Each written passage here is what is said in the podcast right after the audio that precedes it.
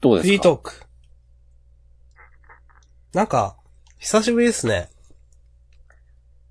そうですね。先週土曜日にやったからか。だね。結構久しぶりだなと思いました。10日ぶりぐらいか。うん。大体ね、土曜日発売でも、月曜にやることが。月曜が多かったからそうね。そうそう。えっ、と、私の、一応一週間のことを言うと、はい。チキンタツタとチキンタルタを食べましたよ。同時に？いや、べ別に。あ、別の日に？はい。うん。押し込まん食べました？チキンタルタを食べましたね。ああ。タツタは、ぼ食べ、僕、あんま食べたことなくて。うん。だから、タツタも初めてみたいな感じだったんですけど。なるほど。そう。食べました。なんか、まあ、美味しかったけど、繰り返し頼むほどではないかなという。はい。どうですか？押し込まん的評価は。僕はチキンタルタを食べたんですけど、うん。まあ、そん、そんなにね、もともと別にチキンタツタ好きじゃなかったし。うん。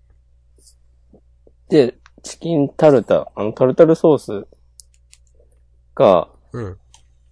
そんなにいいとも思えなかったし、という感じです。まあそうなんですよね。僕、あの、チキン、まあ、竜田揚げっていうんですか？はい。あれで、一番なんか合う味付けって、うん。大学の頃に、うん大学生協みたいなところの学食で、なんか甘辛ソースをかけたチキンタツタみたいなのがあったんですよ。はいはいはい。うん。それが、一番好きで、で、チキンタツタって食べたことなかったんで、うん。どういう味付けなんだろうって思いながらちょっと調べたら、なんかさっぱり醤油みたいな書いてあるじゃないですか。うん。あ、そうなんだと思って、まあ、うーんと思いながら食べて、なんか、ちょっと違うかなと思って、なるほどね。そう。あの、あの、マックの、うん。あの、箱で入ってるマックのバーガーってあるじゃないですか。ちょっとお高い。あれの、なんだろう。キャベツ詰めまくって綺麗に食べさせる気ないだろ感って何なんですかね？と思って。あれきついよね。うん。いや、全然その何、テイクアウトで食べようと思わないっていうか、車とかで食べると絶対汚れるじゃん、これっていつも思います。そうね。うん。ハンバーガーってさ、うん。の、マックとかじゃなくて、ちゃんとしたところで頼むと、うん。なんか真ん中に串みたいなの刺さってたりするじゃん、崩れないように。はいはいはいはいはい。うん。そういう配慮もないし、はい。まあそもそもね、アシャロンが言った通り、このキャベツとか、あとさ、チキンタルタのタルタルソースのさ、あいや絶対これさ、もう、こぼれる前提、前提というか、うん、いや、わかります。事実。こぼれても知らんがなみたいなノリでさ、うんただ乗っけてあるだけでしょっていう。うん、その、事実、なんだろう、食べるとき、店で食べてても手汚れたし、口の周りベトベトになったしみたいな。もうね、タルタルソースでこぼしまくりました。半分ぐらい落ちたんじゃないかな。あーまあでも、多分マニュアルでそうなってんでしょうね、多分。う僕ん。も同じなんだろうな。まあそういうもんだとは思うけど。うん。まあね、もう、それに対してなんだろう。別に、文句じゃないけど、もうそういうもんでしょっていうのはあるんで。うん。でもあれさ、普通に、普通の箱じゃなくて、うん。紙で包ん包装されてるうん。方が、うん。多分こぼれずに食べられるよね。いや、そうなんですよ。うん。あれよくわかんないですよね。なんかパッケージから特別感をうーん。出したいんやろなという、こと？うーん。まあ、確かにその紙の方がな、こぼれない。というかあの、紙の方がこぼれないというか、あの、箱のやつはキャベツ入れすぎだろっていう方が正しいと思うんですけど。ああ、そんなに入れるっていうくらい入れて散らばってるじゃないですか。確かにね。箱を開けた時点で散らばってるの何なのっていう。あ、わかります、それは。そこはせめてさ、開けた時は綺麗な状態になるようにそうそうそう。してってほしいよね。全然あれ全部食べさせる気ないなと思いますね、うん辛い。まあ。うーん。あとね、箱の場合はさ、はい。直接パン持たなきゃいけないじゃない？ああ、そうですね。それね、俺かなり嫌。まあ、ねあれも地味に嫌ですよね。うん。うん。だからなんでそのね、箱の方がね、高級製品みたいな位置づけになってるのか正直よくわかんないなっていうのはすごくある。うん。100害あって一理な話ですよ。言いますね。はい。で、えっとね、モスで隣に座ってる女子高生が言ってたわ。なるほど。うんうんチキンタツタって、はい。やっぱあんまりさ、特別メニュー感ないよね。いや、僕そんな食べたこともともとはないんですけど、うん。でもなんか、うーん、あんまり、なんかパンチ弱いなと思っちゃって。うん。そう、なんか、月見バーガーうん。とうん。グラコロは、うん。なんかもう季節の風物詩感があると思うんですよ。そうですね。こう、マカーの間では。うん。こう、マクドナルド愛好者をね、マカーと呼ぶんですけど、いや、マック派の言い間違いかと思ったらマカーって言ってたんですね。はい。そうそうそう。はいはいマカー。まあ、僕しか言ってないと思うんですけど。はい。え？チキンタツタはね、チキンタツタって前レギュラーだったんですっけ？わからん。そうだった気もする。はるか昔には。そんな気がする。全然ありがたみがね、ないんですよね。うん。全然とか言います。うん、美味しくな、おい、いや、食べればまあ美味しいんですよ、普通に。うん。まあ、そんな、別にって感じだな、僕も食べた結果。島根一、マックに通う男、明日さん。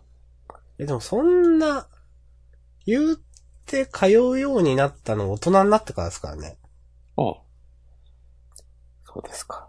あんま、その、子供の頃とか、マック行く家庭じゃなかったんで。なるほど。うん。だからなんか、そう、チキンタツタも食べたことなかったし、ずっと。うん。あんまり、わかんないんですよね、実はという。さっきのグラコロとかも大人になってから初めて食べましたもん。いうん。びっくりしたでしょ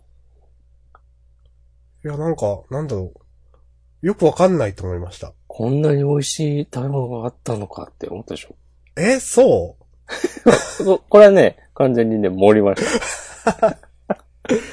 いや、なんか、埼玉一盛る男です。私が。グラコロはちょっとよくわかんないなと思って。うんまあ美味しいのか美味しくないのかよくわかんなくなっちゃいました、食べてる途中で。グラコロでもなんかね、なんか一回食べときたいなってね、思えるんだよね。ああ、まあまあわかる。うんその季節になったら一回。うんうん。ちゃんとこう、スペシャルな感じがね、出てるんですよ。けどチキン、ああ、まあでも確かにそう考えるとチキンタツタはな、テンション上がんないかもな。なんかその、今の季節しかないものを使ってるわけでもないしさ、うん。何かこう、モチーフみたいな、なんかさ、ロコモコバーガーみたいなとこあるじゃん。うん。そういうのはさ、そういうので、なんかわかるじゃん。あ、これ普段はない、うん。別になんかレギュラーメニューにするものでもないなっていう感じもあるけど、うん。いチキンタツタ別に常に作ってよくねっていう。や、ほんとそうですよね。うん。よくわかんないな、確かに。うん。こんなにね、マクドナルドについて話すポッドキャストあんまないと思いますよ。唯一無二の存在感をね、放ち続けていますね。あ、でもね、マック僕は好きですよ。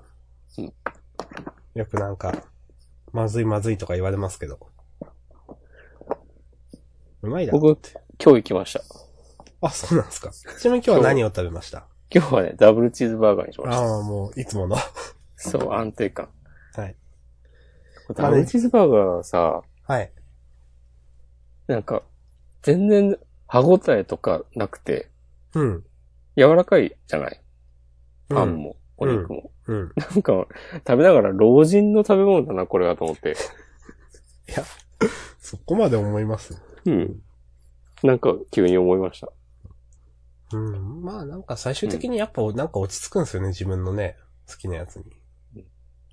俺ね、昔はね、フィレオフィッシュがね、すごく好きだったんですよ。おー。でも、ある時期からね、全く頼まなくなりました。なんか、フィレオフィッシュって、うん。もったいない感ないですか？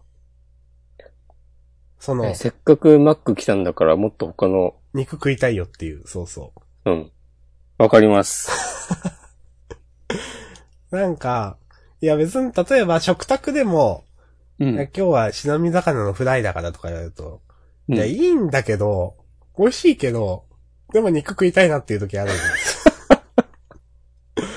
そういう気分。発想が、発想が小5ですよ、それは。いやー、もうね、でも、事実そうなんだから仕方ないです、これは。でもまあ逆に考えれば、うん。うん。そういう、魚のフライを挟んだもパンを食べられるのはマクドナルドだけという。確かにないですね。僕でもそれでフィレオフィッシュ頼んだこと、一回あるか？一回食ったな。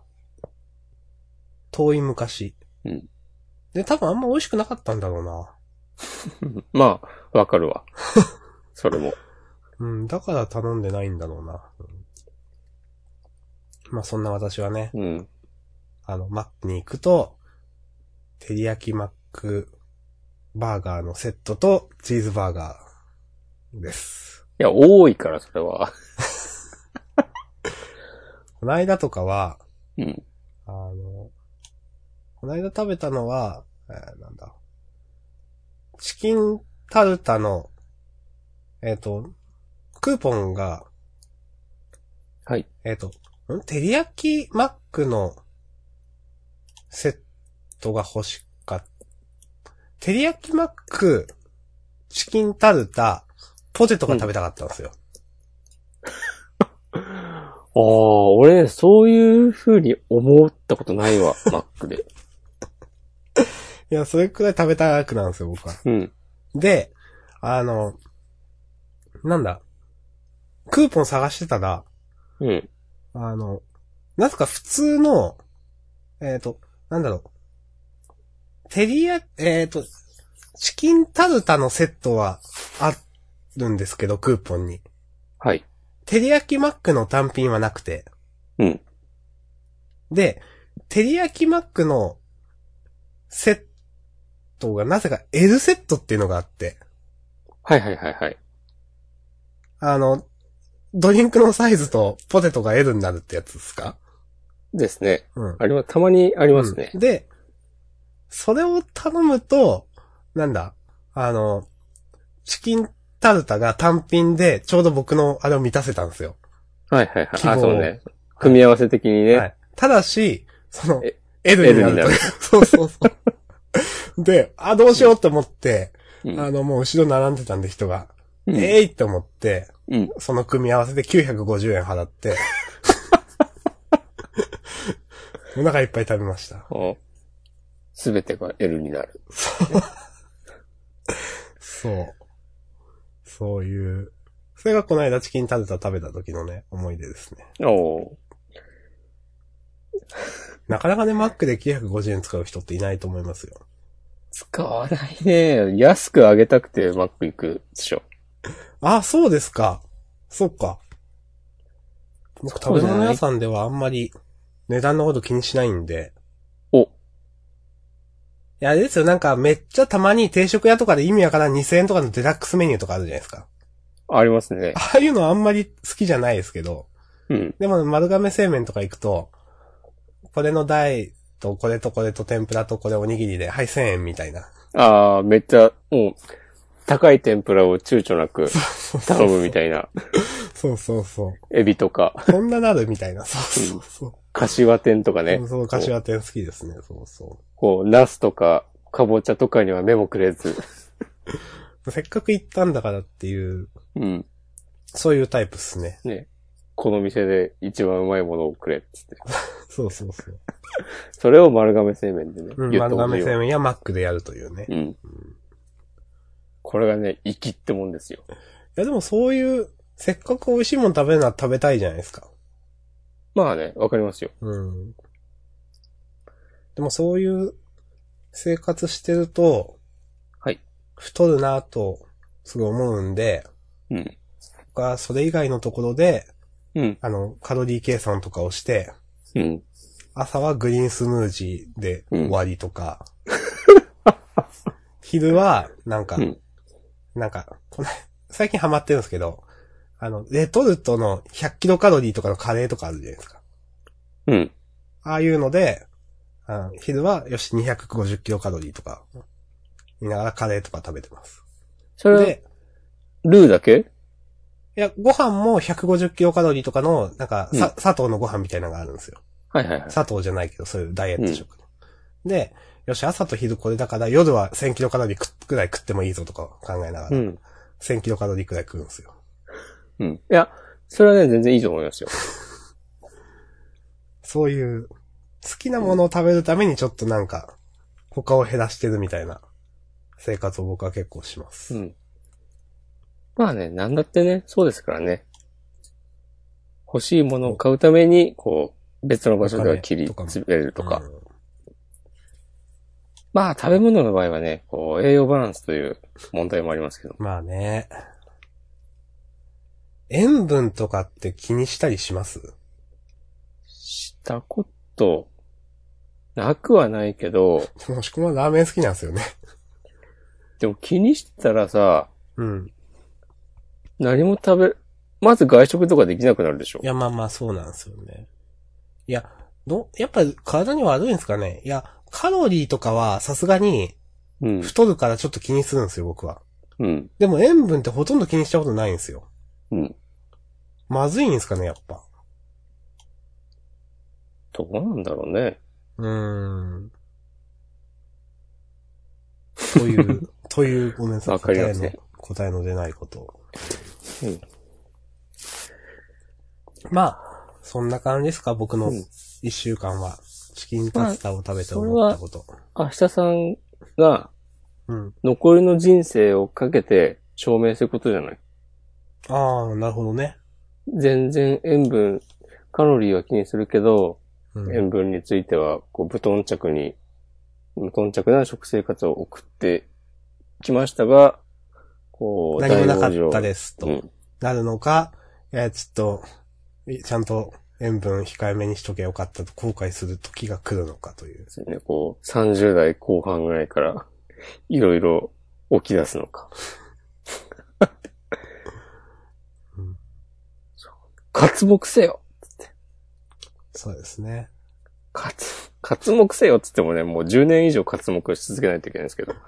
ねうんまあ、10年ジャンダンやったらね、うん。みんなにその結果をそうね。お知らせしますよ。まあね、明日さん年齢非公開だけどね。そまあ大体10年ぐらいですかね。う。うん。はい。もしくもはどうでしたか、今週？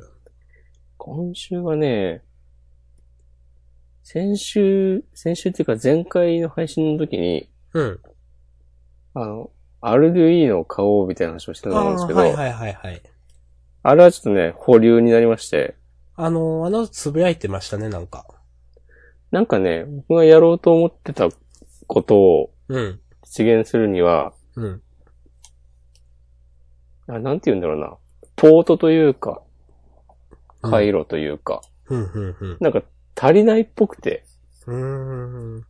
えー、でもいきなり2台買うのとか嫌だしなーと思って。うん。と思ってるうちに1週間経ちました。なるほど。だから、何かもうこうするとか代替案があるとかじゃなくて、よくわかんないまま一週間経ったという。うん。うん。もっとちっちゃい規模のものからやった方がいいよなと思って、でもなんか、それじゃそんなに面白くないよなみたいなこと考えてるうちに、次日が流れて、一応その、電子工作をやってみるというのが一番上に来てるんですね。その、まあライフカウンターをどうちゃだっていう話だったじゃないですか。そうそうそうそまあただ、それはその、なんだろうな、一つの、な、なんていうか目的というか、まあ、メドであって、本当に、まあ一番大きなのはとりあえずやってみたいというのがう。うん。あるにはあるわけですね。そうなんですよ。うん。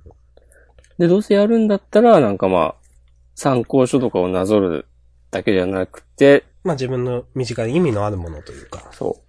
関わってと考えてるうちに、こうがんじがらめになって動けなくなる、ね、あるあるだと思うんですけど、まあそうですね。はい。なるほど。あとは何かあったかね。マジック・ザ・ギャザリングの話をさせていただきますと、今週の、今週、ニュース、そのニュースが、えー、出たのは先週なんですけど、はい。ちょうど一週間前かな、先週の月曜日に、うん。僕が好きでよくやってるモダンというフォーマットで、ああ、はいはいはい。めちゃ強カードが、めちゃ強くて今まで禁止されていたカードがはい。解禁されて、はい。それが結構ね、環境を壊すんじゃないかっていう。うんうん。あの、いわゆる神ジェイスというやつなんですか？そうです。うん。知ってますか？いや、なんかジェイスが何人かいるのは知ってて、何人かとか何枚か。うん、で、神ジェイスって言われてピンとは来ないですけど、まあ一番なんかめちゃくちゃ強いやつで、そういうのがあるというのは知ってます。なるほど。ごめん、能力まではちょっとパッとわかんないですけど。うん。うん。そう。それが、何年前か。多分、2000、2011年ぐらいに出た、えーっと、エキスパンションに入ってたカードで。で、その当時のスタンダードで、猛威を振るった。そう、なんか、めっちゃ強くて、まあ俺その頃やってないから、まあ伝聞なんだけど、うん。まあなんかとりあえずそのカード4枚デッキに入れなきゃ話にならんみたいなええー、そこまで？ちょっと、ググります。うん。気になってるので。え、だって、レジェンドですよね、もちろん。うん。でも4枚積むんすか？そう、もう出せば勝てるみたいな。うーん。えっ、ー、と、精神を刻むものジェイス、これですか？それです。うーん。そう。その当時、相当猛威を振るったらしくて、うん、うん、うん。で結局、スタンダードのフォーマットでも多分禁止になったんだよね、それが。禁止になって、で、その強すぎるからっていうのが禁止の理由だった。あとはなんかその、強すぎるがゆえに、プレイヤーのデッキ構築のこうバリエーションを狭めてしまうっていう。はいはいはいはい。まあ、まずそのカードを4枚入れて、うん残り56枚どうするか考えるみたいなうん。感じになっちゃって、そういうのは良くないのでっていうことで禁止になって、うん。で、あの、レガシーでは使えたんだけど、はい。モダンでは、まあ、禁止になってる。そう、モダンのフォーマットがはじ、できてから、できた当初からずっと禁止になってて、うんそれが先週解禁になって、みたいですね。今見てます。うん。で、解禁になった理由がうん。結構いろんなプロのプレイヤーとかも、うん。これちょっとおかしくない？みたいな理由で。あのゲームのいいところは、そのカード、使えるカードが禁止になったり、解禁された時とかに、うん。ちゃんと、なぜそうしたのか理由を説明してくれるうん。けど、そこはなんかやっぱアメリカの企業っぽいなとか思うんだけど、うん。なんかその説明が全然今の環境に合ってなくて、うーん。そのジェイスが入るような、えーコントロールデッキが今モダンでは弱いから、その手こ入れのためにみたいな、うーん。そのコントロールが弱くて、そのアグロデッキが強すぎる。状況を、えーどうにかするために解禁しますとか言ってんだけど、うん。その発表の、えー前の日とかまでやってたプロツアーでうん。トップ8に入っのデッキの半分ぐらいがうん。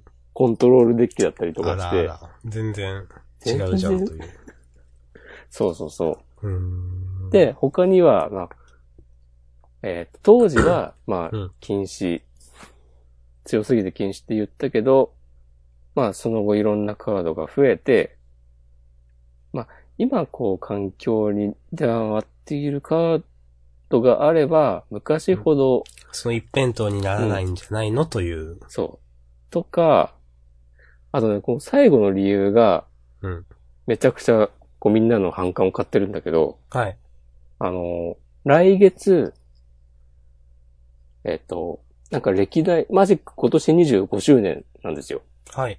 で、25周年を記念して、うんなんか過去の、えー、いろんなセットから、うん。そのセットを代表するカードを集、再録するエキスパンションがうん。出るんだけど、そこに、その紙ジェイスの再録が、はいはいはいはい。えーっと、他の、他のリスト、えー、よりも先に、その告知されてて、うん。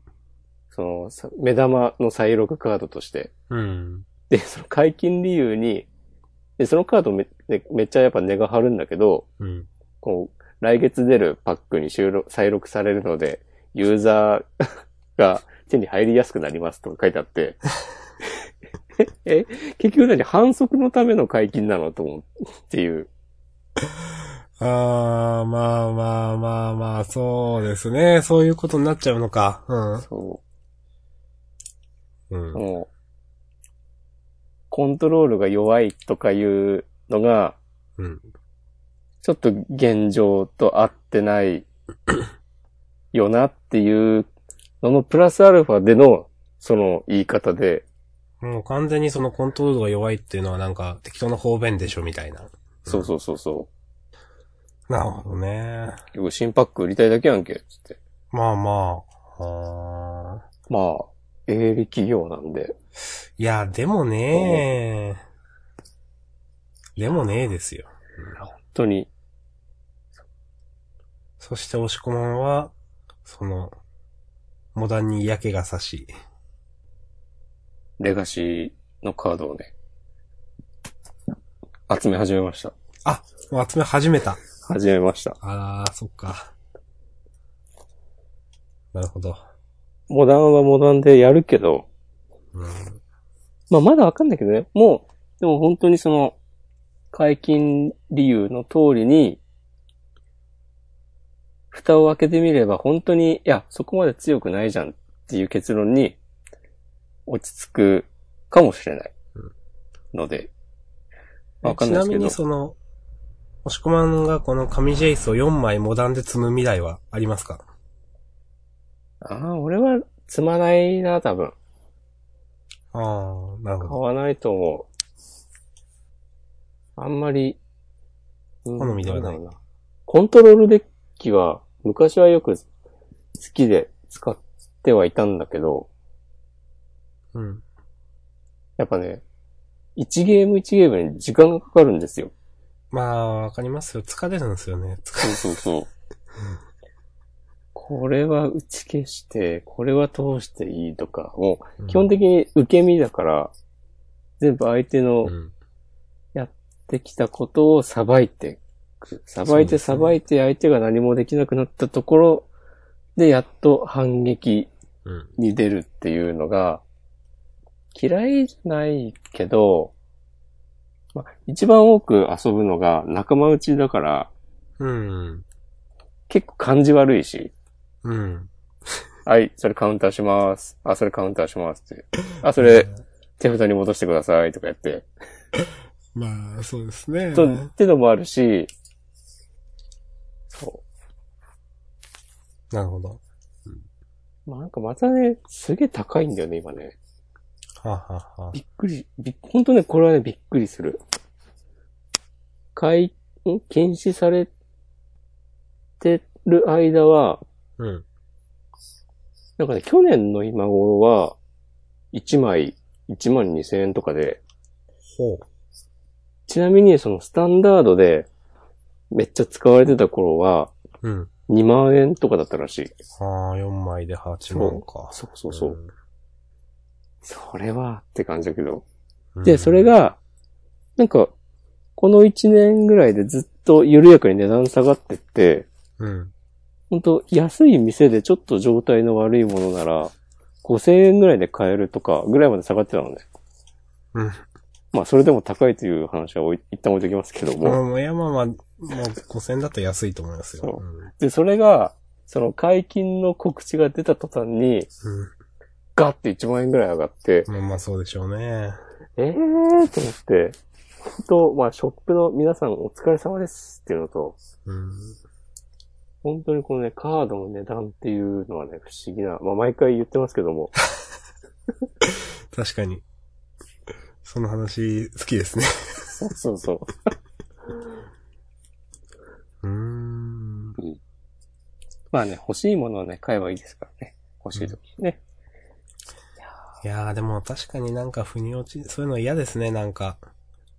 うーん、その、みんながそういうのを使うのもあるし、自分がそれを使わなければならない状況に追い込まれそうなのも嫌だし、うん。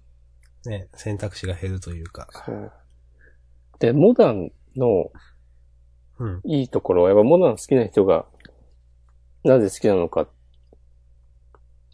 えー、って言われたら絶対に、うん。どのデッどんなデッキと当たるのかわからんっ。ていう、その、環境を支配するデッキみたいなのがなくて、ああ、いいですね、それは。うん。どのデッキでも、まあ、ワンチャン優勝あり得るっていうはいはいはい。可能性が、なんかね、結構大きな、それこそプロツアーとかでも、一番使われてるデッキタイプでもうん。10%いかないとか。えー、すごいですね。そうそんなに、いろいろあるんですか？そうそうそう。う一番多くて8%でとかで。で、スタンダードだったら、ん。うん。まあ、3割4割、このデッキとかだとそういうイメージ。うん。うん。トップめ、なんか一番強いとされるデッキがあって、うん。それに勝ちやす二番目があいっ、てうん、うん2番目があって、で、両方ちょっと視野に入れたメタデッキがあってみたいな。なんかいやそうそうそう。まあ、3つ4つを、まあ5つ6つぐらいあればいい方みたいなうん。感じで。で、多分レガシーも、まあ種類多いけど、その、今勝てるデッキってなると、そ、モダンほど多くはないんですよ。うーん。でもそのめちゃ強いカードが、こう使えることになってしまったことで、まあその、ね、多様性が失われるんじゃないかという。誰と当たっても、またそのカード出てくるの？っていう。今日3回目だよ見たのみたいなことになるわけですね。そうそうで、また負けるわけでしょ？つって。出されて、はい、みたいな。うんそうで、もう絶対に、そのカードが出た時にどうするかみたいなことを、えっ、と、用意しておかないと話にならんみたいになったり、うん。なんか自分で新しくこんなデッキ組んでみようかなとか考えても、まあ、常にその、ね、対策をしないといけないわけで。しな対策しないといけないし、結局、それ、紙ジェイス入れた方が強いんじゃないのみたいになったりしてい。やいやね、それ嫌ですよね。そう。うん。ね、いくら考えてもね、神ジェイスの方が強いんだからってなっちゃうの。ね、神ジェイス使うわってなるわけで。そうそうそう。いやうん。ー、っていう。ね。愚痴ですわ。いやいやいや。まあ、仕方ないとはし、いえし、ね、そのなんか、まあ、一企業、企業がね、や、うん出してるもんなんで、そういうことは必ずあるんですけど、うん。にしてもっていう話ですか、今回は。うん。そうですね。おーっつって感じですね。そう。3月に、日本で、えっとね、グランプリがあるんですよ。どこですか？京都かな？なんかそんな話しした、しましたね。だね。それが3人チーム戦で、はいはいはい。スタンダード、モダン、レガシー、それぞれっていうのなので、そこ、だそれにさ、出るって決めてた人とかも本当大変だなと思って。いや、そうですよ。で、うん。ね、そうそう。なんかさ、まあ思い出作りでさ、参加するのが目的ですみたいな人なら、カジュアルプレイヤーならいいけどさ、それにね、ひ標準絞ってね、やってきた、ね、セミプロプロみたいな人たちはね、ね、そう、ガチで勝ちに行きたい人たちはさ、えー？ってなる。こう、とかね、いろいろあるなと思いましたね。ちなみにそのグランプリ京都と、うんさっ。き言ってたなんかその、再読される特別パックみたいなうん。やつは、んどっちが早いんですか、発売？ああ、どっちかな？グランプリ京都の方が早いんじゃないかな。うーん。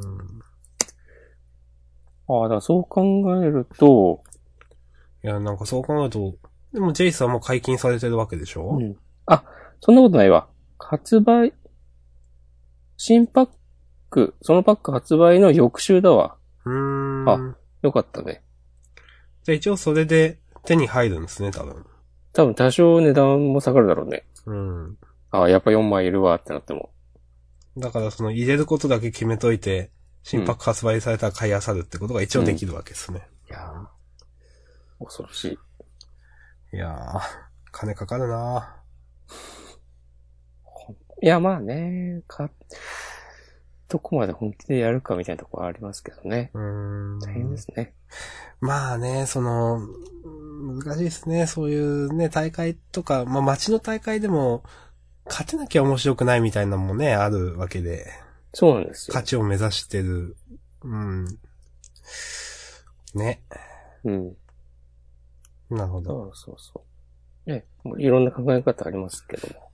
まあ自分の好きなカードが使えればいいとか、狙ってたコンボが、えー決まればいいとかありますけども、うん。でも結局、コンボ決めたけど負けたとかだと、なかなかね、うん。僕だったらモチベーション続かないですね。まあ、そうですね。負けても、負けても楽しいです。結構、鋼の精神がいるよね。うーん。と、個人的には思います。だって、その、なんだろう。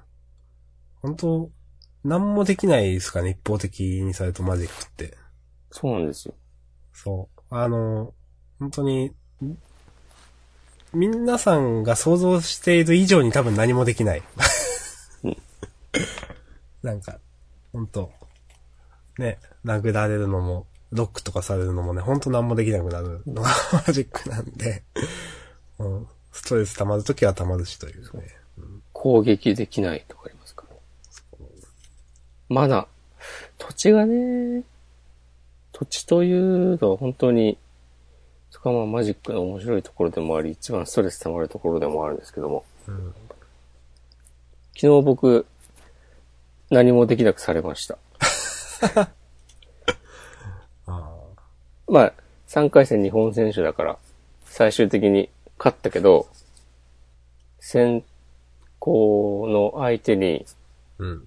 3ターン目ぐらいに血染めの月を置かれて、はあ、はあはわかりますか？あ、わかんないっす。そうねはあ、はあって言いましたけすべ、すべての特殊地形は山であるっていうエンチャントで、ど。それ面白いですね。くっそ強いんですよ、ハマると。はいはいはい。ななんか、いろんな、色、2種類マナが出る土地とかをうん。置いてたりすると、で、それが、僕の場合、青と黒のどっちかのまあマナが出るとかで、そのはいはい血染めの月を置かれると、うん赤マナしか出ないやんけ、つって。まあまあそういうことですね。そうん本当にもう、毎ターン1枚カード引くけど、何も使えない。はいはいはいはい。で、投了しました。僕、覚えてるのは、あの、スタンダードで、なんか、なんとかの宝珠っていうアーティファクトで、なんか、うん。アンタップの状態だと、なんか、その、途中2枚しかタあの、アンタップできないみたいな、アップキープの時に。はいはい。冬の宝珠ですね。かな？うん。まあ、それと対立かなんか組み合わせたデッキ、ロックデッキに、まだ僕はそのロックデッキとかあんまりよくわかんない時に初めて当たって、うん。なんて意地の悪いデッキなんだと思いました。そうそうそう。もう何なんだこいつはと思って。しょちょっと衝撃だったので、本当何もできなくされたんで、確か。あ、生体の宝珠か。似たようなかな、うんうんまあでも似たようなのが多分ありますよね、いくつか。うんうんそうそうそう。はいはいはい。覚えてるな。ありがとうございます。このね、相変わらず誰もついてこられないであろうマジックの話をね、はい。延々としてしまいましたが。いやいや、いいと思います。まあ、昨日の大会をね、3、三全部で3マッチか。うん。3人と当たって、お、勝ちました。2勝1敗で、まあ、なんとか勝ち越しうん。ができました。いいじゃないですか。そうなんか、なかなかね、こう、ストレートで勝てなくて、まだまだ勝ちきれないという。そう。1、2、2、1、2、1だったんですよ。うん。まあでも多分そのくらいのなんか、なんて言うんでしょう。レベルの人が拮抗してるんでしょうね、多分みんな。ボリュームゾーンというか。まあそうなのねうん。なるほどです。うん。はい。ご報告でした。はい。じゃあ、今週のマジックの話はこのところで。はい。こんな感じですか？何分あとは ?44 僕は分。もうなんか、残念な話しかないですよ、今週。ええー？運気下がる話しかないです。運気はね、上げていきたいよね。うんこれ最近読んでる本がありまして。お、はい。先週ちょっと話した話まだ、かな？あ、多分それとは違う本だな。ほうほうほまだ途中なんですけど、う。うん。えー、若者を辞めて大人を始める成熟困難時代をどう生きるか。それ、なんか、うんあー、はあはあ、なんか見たことあるぞ。あー、この、この人が書いた記事を見ました。はいはいはいはい。ハテブかなんかで。うん。さすがのこうネット上のね、トピックのチェックをね、常に怠らない明日さどうですか、この本は？ん。まだ序盤なんですけど、はい。第1章2章より終わったところなんです。なかなか、まさにね、僕のような人間に刺さる本ですね。あー、なるほど。なんか、その、年的には大人だけど、子供が大きくなっただけでしょ的なやつですか？まあ、すごくざっくり言うと、うんそういう感じ。うん。いつまでも若者ぶってる人うん。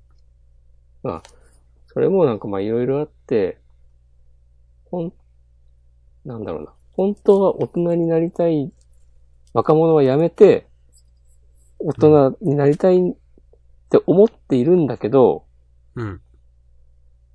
まあ、どうしたらいいかわかんないとか、うん、うん、うん。えっ、と、まあ、割状況的にそうすることもできないうん。人たちとか、あとはまあもう、なんか、そんなことも考えずに、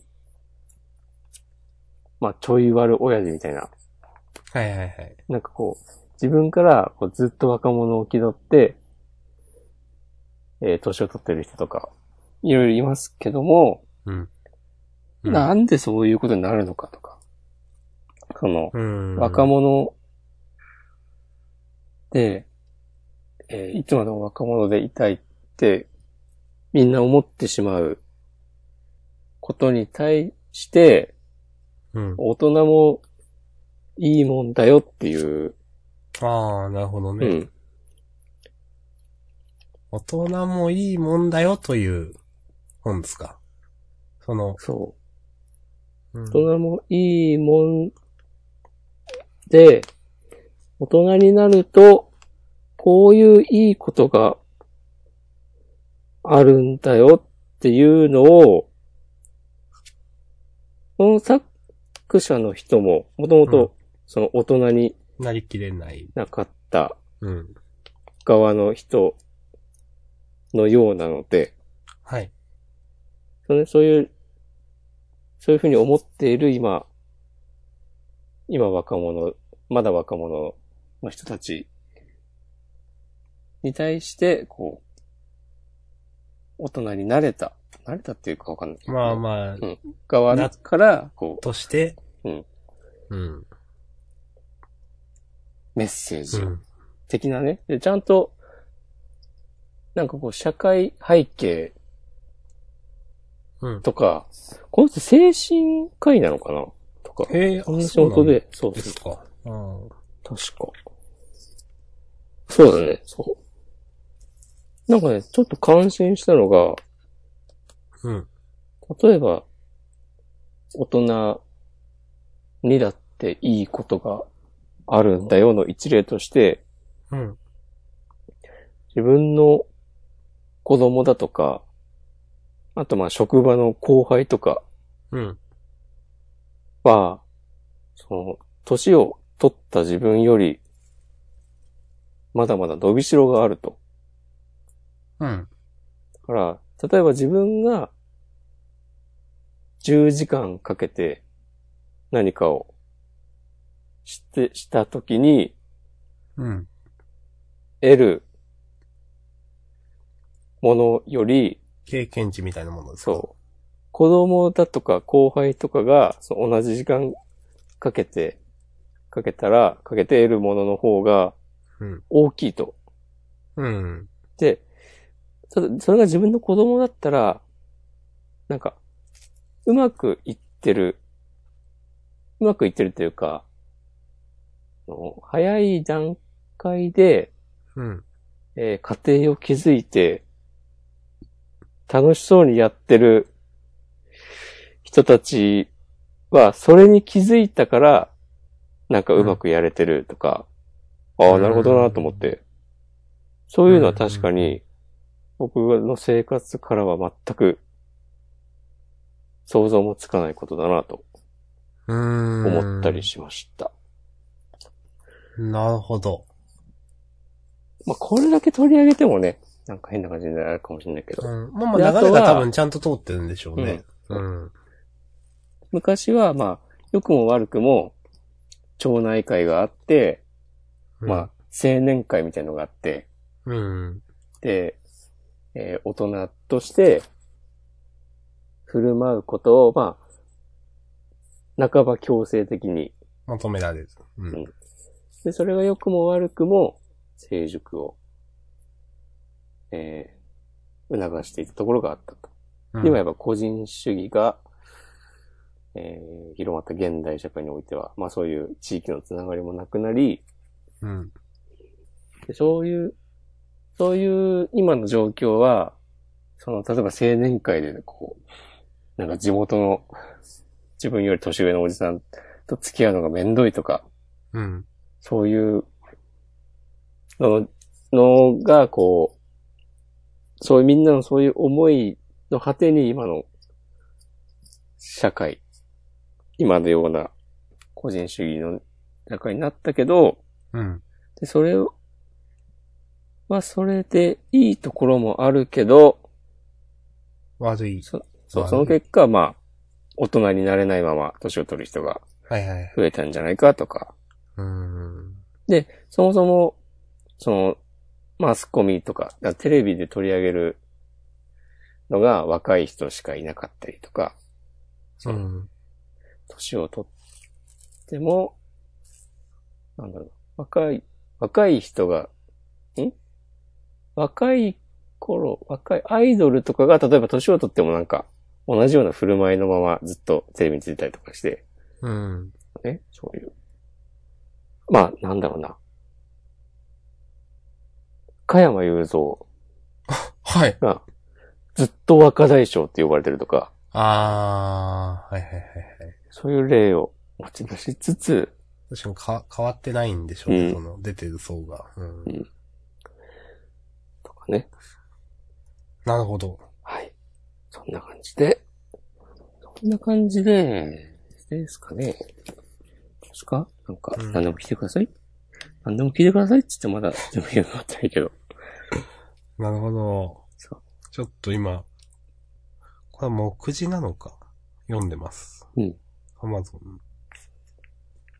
まあ、本当に、まあでもその、大人になれない、なりきれてない、まあ今の、さっきのね、話の定義で言う、そういう人たちは、まあ絶対増えてるでしょうね。うん。増えてるし、自分もそうだと思いますし。そうなんです。うん。なんか、もっと説教臭い本かと思いました、最初。説教臭さはね、今んとこないですね。じゃなくて、大人もいいことがあるんだよといううん。風な観点ですか。うん。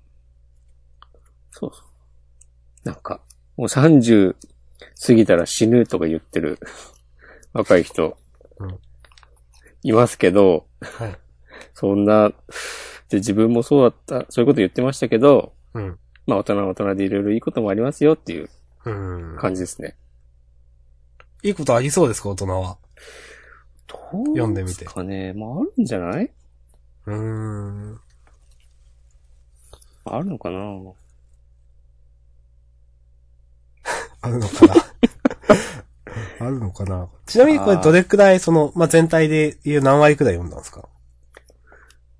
まだ冒頭3割ぐらいか？うーん。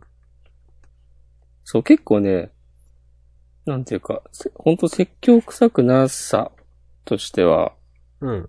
例えばこう、今の社会では、まあ大人になるにも、選ばれし者しかできないよねとか、うん、うん、うん。そもそもね、家庭を持つのだって、まあある程度、そうですね。うちゃんとした収入があって、でもちろん相手もいなきゃいけないしとか、そそういうのを、ちゃんと踏まえてくれてる。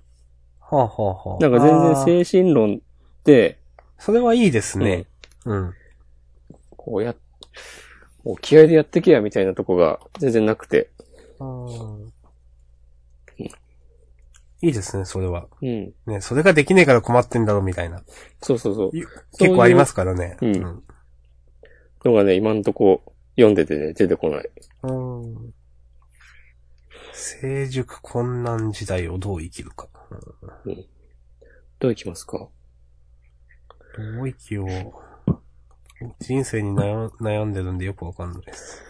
本当でまあ、毎週ジャンプの話をしてる荒さなんともね、成熟、成熟困難時代の象徴みたいなとこあるでしょ。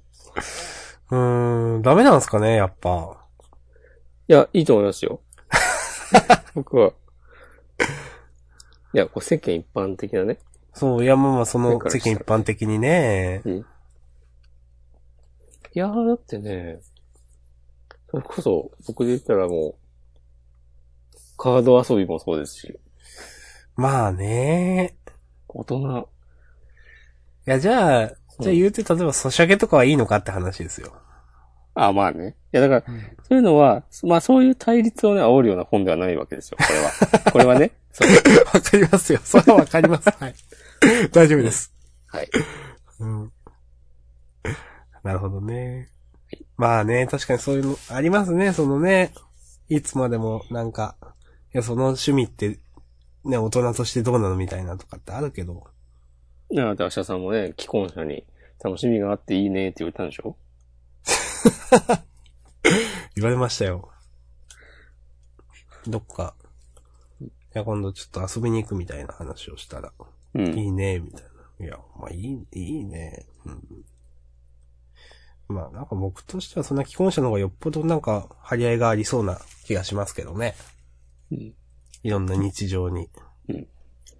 いいねって言われた後、ボコボコにした相手。いや、もう心の中で。おっつ。いや、まあ、いや、母みたいな感じで。そうっすね、みたいな。大変ですね。そういうね、出来事もありましたよ。そういうことを言われる環境があるのか。まあ、あんま深くは突っ込まないですけど、しょ仕事とか？いや、まあまあ仕事関係で、ああ、仕事はね、しょうがないね。まあまあ、ちょっと、今度、うん有給溜まってるんで、うん。一日ちょっと取ろうかなと思って、うん。取らせてもらいますみたいなところの話から、まあちょっと遊び行くんすよみたいな話になって、うん。なんかいいねみたいな話になって。まあ、まあ、まあ、はあ、みたいな。それはでも、明日さんがひねくれた受け取り方をしただけっていう説はないの？あります。いや、だから別にいいんですけど、これは、その件についてはね。うんはい。はい。別に向こうもね、皮肉で言ったとかでは全然ないので。うんいうん。や、まあ、結婚してる人も大変だと思いますよ。その人は、うん。毎週、子供がやってるスポーツの、うん。なんか、教えたりし、なんか大会の審判したりとかで毎週借り出されるって言ってて、ああ、絶対大変だよね。本当に毎週その、月曜日なんかちょっと、体が痛いとか言って、言ってるんで、大変だと思って。うん。うん。まあ大変だと思います、本当うん。まあでもね、The World is Your Oyster だから。いやー、ほんとそうなんすよ。うん。ほんとそう、そうなんすよ。世界は君の思いのままだ。そう。うん、君がね、思った世界になるんで、ほんと。心一つですよ。いいですね。そういう精神論好きです。意外と、このポッドキャストは。もうね、適当なことしか言わないですからね、もうこうなったら。運気とかね。うんこの、World is One's Oyster の熟,、はい熟語って、どういう由来なんだろオイスターう。ねなんか、そういう昔話的なのとかあるのかな？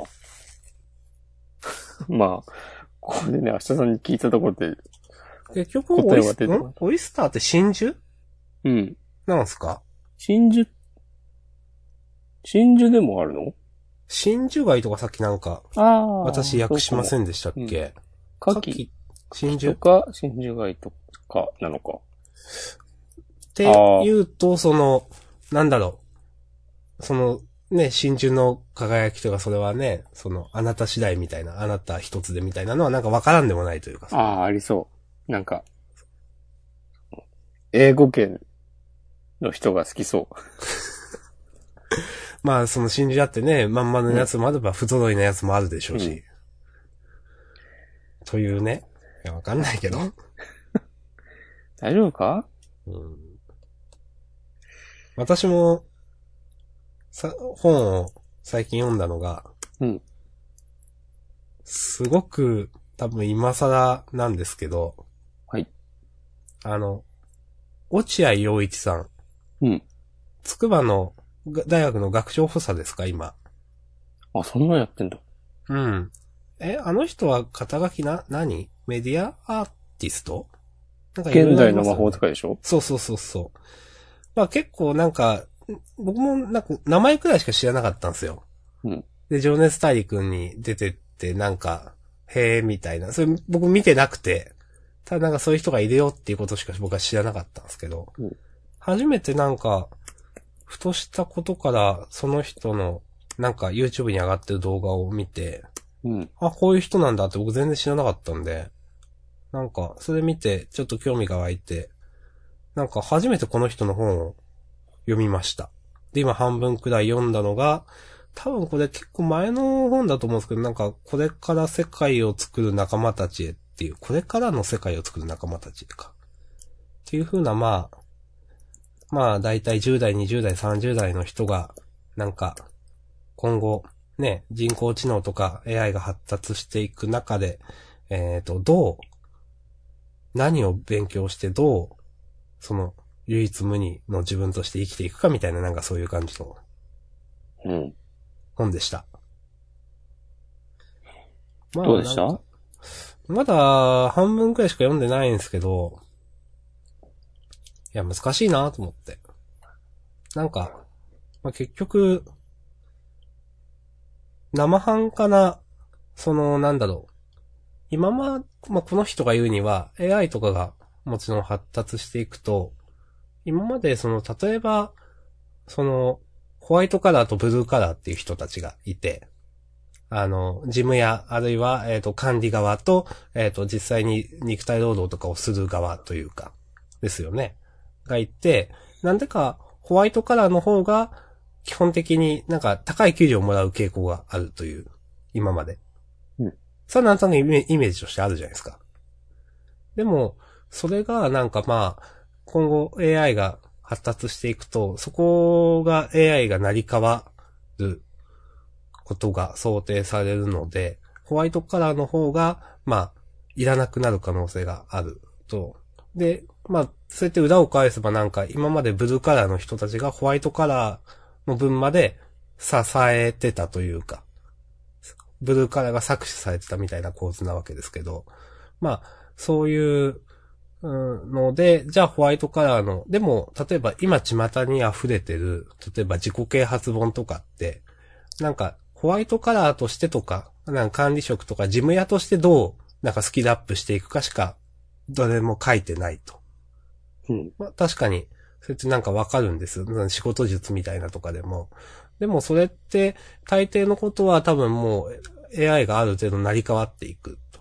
まあ例えばその、なんだ、あの、まあ一個では挙げてたのが、あの、クラウドソーシングですか？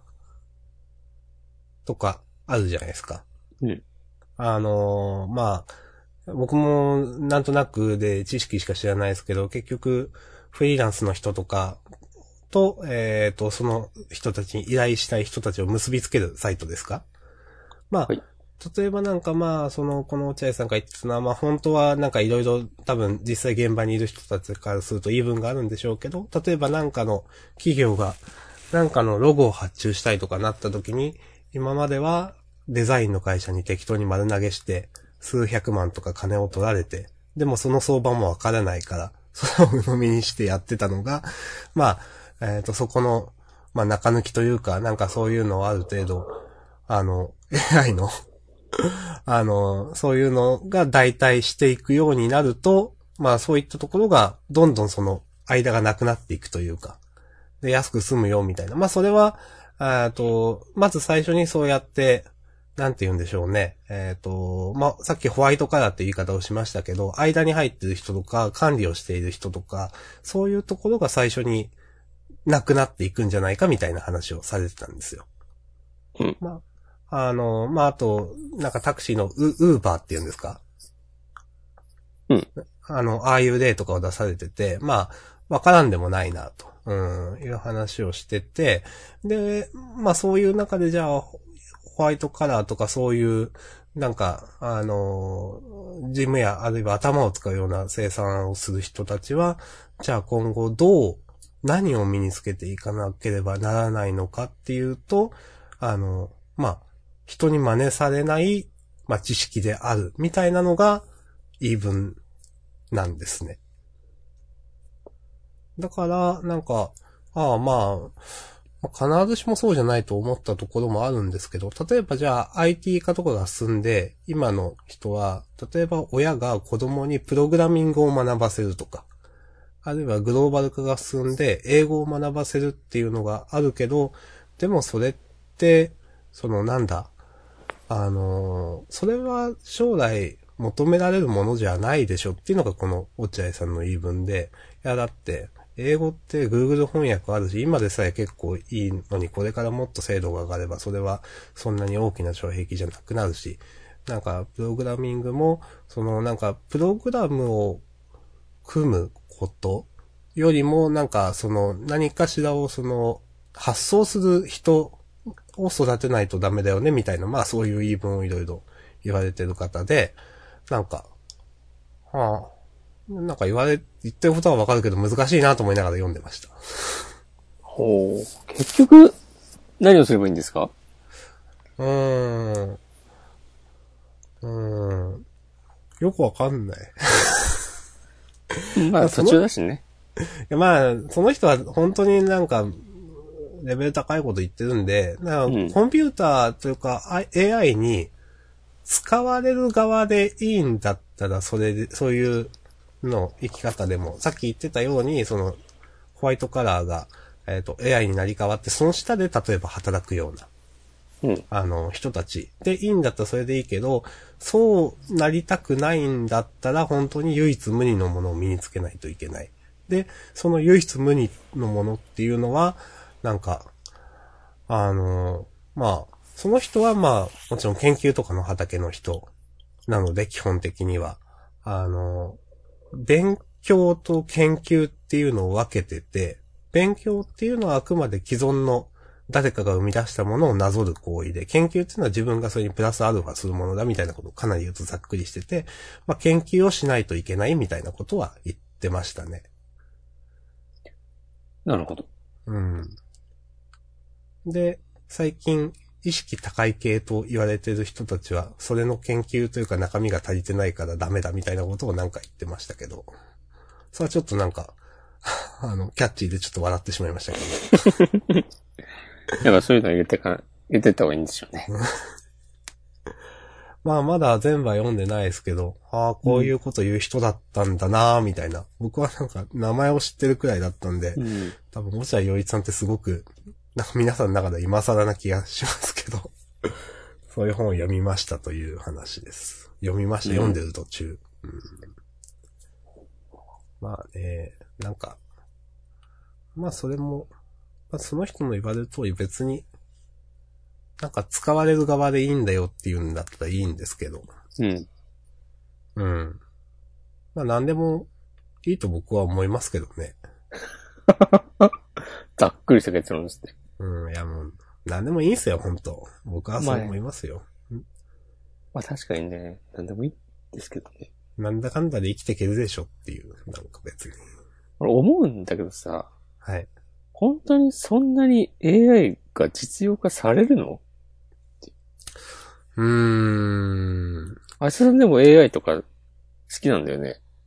まあ好きというか、なんかそういう本読んでたよ、でも。うん、読んでるし、周りに好きな人かとかがいて、うん。なんか、話は入ってくるんですよ、うん。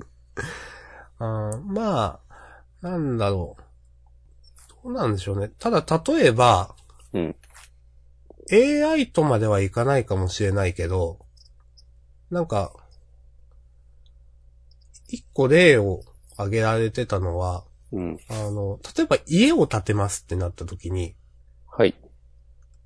ある程度、その家を建てるっていうことは、例えば今までは現場監督みたいな人がいて、いろいろ指示をしてて、うん。これをここ、ここはこうやれ、ここはこうやれっつって、で、下の、えっ、と、人が、へいっつって、うん、で、いろいろ肉体労働する人が、まあ、例えば現場監督が一人いたら、それに対して、まあ、5なのか10なのかわかんないけど、それくらい、まあ、なんかいるみたいなイメージなんすけど、それが例えば、じゃあそれをもし AI がその現場監督の人のことができるように、まあ、それはもしかしたらできるかもって思うじゃないですか。家を建てる方法っていうのを、うん。まあ、完全にできるのであれば、例えば、その、例に、本の中で例に出てたのは、あの、一人一人が、なんか、Google グラスとかわかんないですそういう、なんか、デバイスつけたりだとかうん、して、全部指示を、もらって、その指示通りに動けば完成するっていう風な、その、現場の手を動かす人たちが。っていうことだったら、その、現場監督の人はいらなくなるよね。というのはあり得るかもしれないとは思います。あー。だけど、すごい研究者の発想だなっていう感じするな。うん。ちょっと思うは思いますけどね。なんかでも、それを実際手を動かすのは人間でしょっていうまあ、そうなんですけど、ところがめちゃくちゃ抜け落ちているような風に今パッと聞いて思いました。まあ、そうですね。まあでもその、うんだからこそブルーカラーは残るけど、ホワイトカラーが、の、なくなるんじゃないかみたいな言い分なんでね。そういう、なるほどね。指示する側というか。ううん。そっか。まあだから、なんだろう。僕もはっきり言ってめちゃくちゃじゃそんななるかっていうとわかんないけど、うん。でもなんか多少なってもおかしくはないなっていう風なのはその話を聞いててなんか思いましたね。なるほどね。うん。で、なんか、日本のよくわからん、そういうなんか、はい、やめとこう。はい。そういうのって、でもさ、AI、まあ、AI に来てほしい人が、これから AI 来るぞって言ってるわけでしょ？うーん。すごいざっくり言うと。まあ。いや、僕、僕なんかは、まあその、いや、その、AI がこれから来るからこうしなければならないという論調もどうでもいいなと思うので、うん。別になんだかんだで生きていけるでしょみたいな。うん、仕事なくなるかもしれん。いや、なくなるかはわかんないけど、なく、何回で生きていけるでしょみたいなのがあるんで。仕事はさ、なくなってほしいよね。うん。そうすると、いや、生きていけなくなるんですかね？いや、わかんない。収入があればいいわけでしょ？収入、収入っていうか、うん。でもその、ね、AI がじゃあそれで仕事をなくして、うん。そうするとまあ、多分、ごく一部の人たちが儲かるわけですよね、すごく。うん。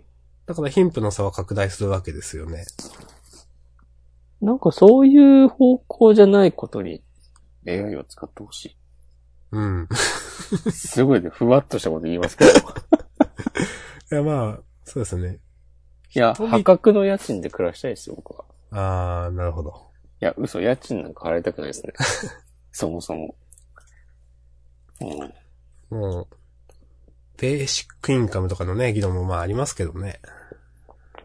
なん、なんかなそういう、それも結局、今の世界、社会の延長なわけで、いやまあそれはもちろんそうなんですけど、うん。なんか夢がないなとは思ってしまう。うん。うん。AI に、AI を使う、もっとその、うん。劇的に変わってほしいってことですよね。変わる。思うと、なんか、そうですね。ユートピア。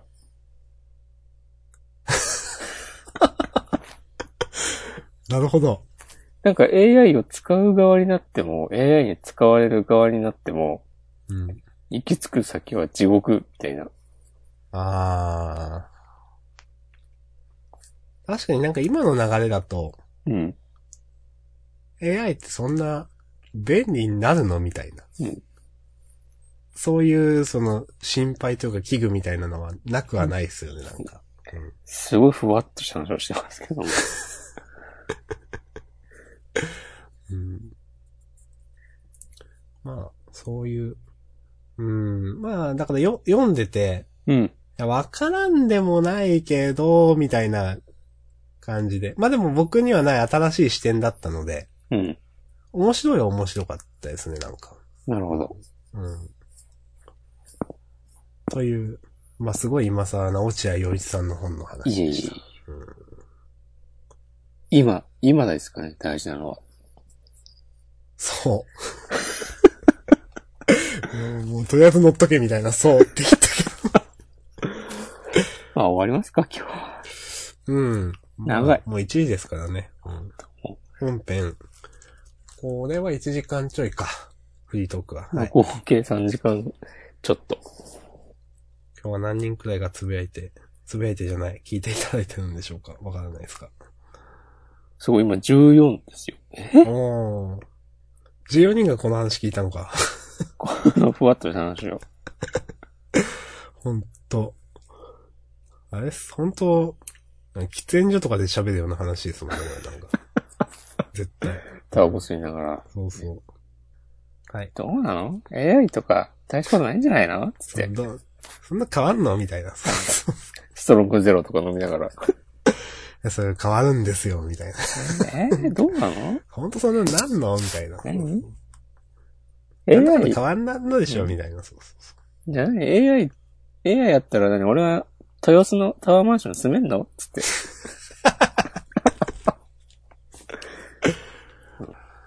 まあ、いい生活をしたい。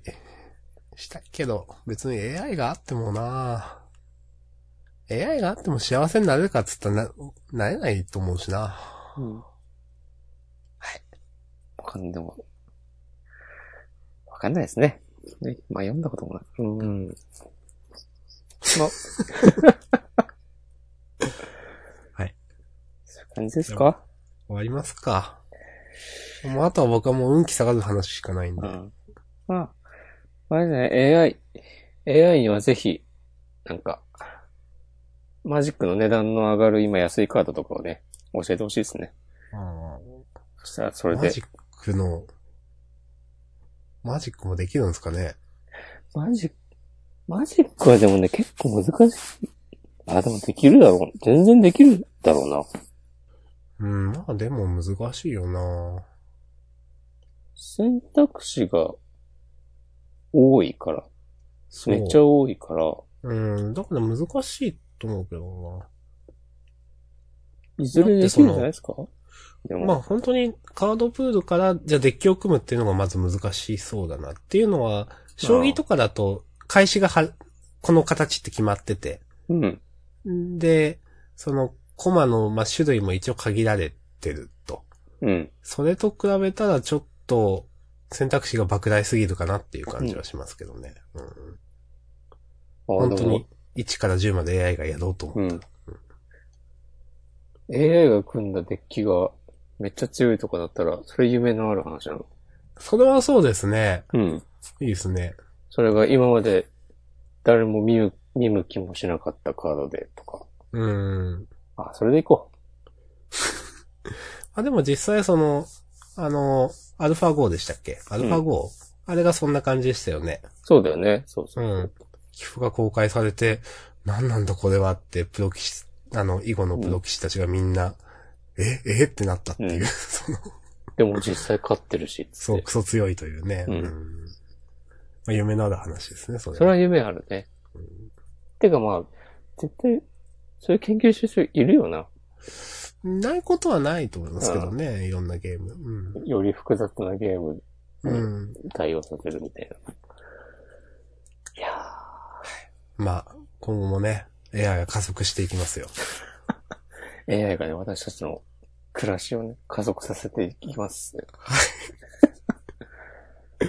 じゃあ終わりますか。皆さんもね、なんか AI について、疑問とかあったらね、ぜひ、メッセージフォームから明日さん宛てに質問を送ってくれれば。質問はいいらないです。意見はあってもいいけど。まあ、あとね、あの、大人になりきれないね、あの、若者の話もね、押し込まにどんどん送ってください。そうですね。北方健三みたいな。押し込まんの人生相談とか、大丈夫かやんなくて。いやこれね、ハンターハンターで、はい。これね、いつかブログに書こうと思ったんだけど、ほう。あの、印象に残っているセリフシリーズ、ほうほうほ漫画の。う。うん。天空闘技場で、うん。って言って、わしゃさんわかる？わかりますよ。ズシっているじゃん。はい。いましたね。が、ゴンとキルアに、うん。年の説明をしているときに、うん。あの、なんか、ひょっこり、ウィングさんが現れて、懐かしい。名前出てこなかった。はい。ウィングさん。はい。ズシにさ、なんか、あなたはこう、人に何かを収められるほど、なんかそれを、をちゃんと使えるんですか？みたいなことを言ってさ、たしなめてたはい。のが結構印象に残ってて、はい。俺は、なんだろうな。あ、なるほど。そうそう。人に教言えるほどのできるほどうん、まだ人生を生きていないのではないかという。そういうことです。それです。わかりました。はいじゃあ、押し込まへの人生相談をやめてください。はい。絶対送らないでください。絶対にだぞ。はいね。なんか座長クラブみたいな感じで。まあ終わりますか今日は。もう長いことやったんで。はい。はいということで、フリートーク、今週は終わり。ありがとうございました。はい。ありがとうございました。今週も頑張っていきましょう。はい。頑張りましょう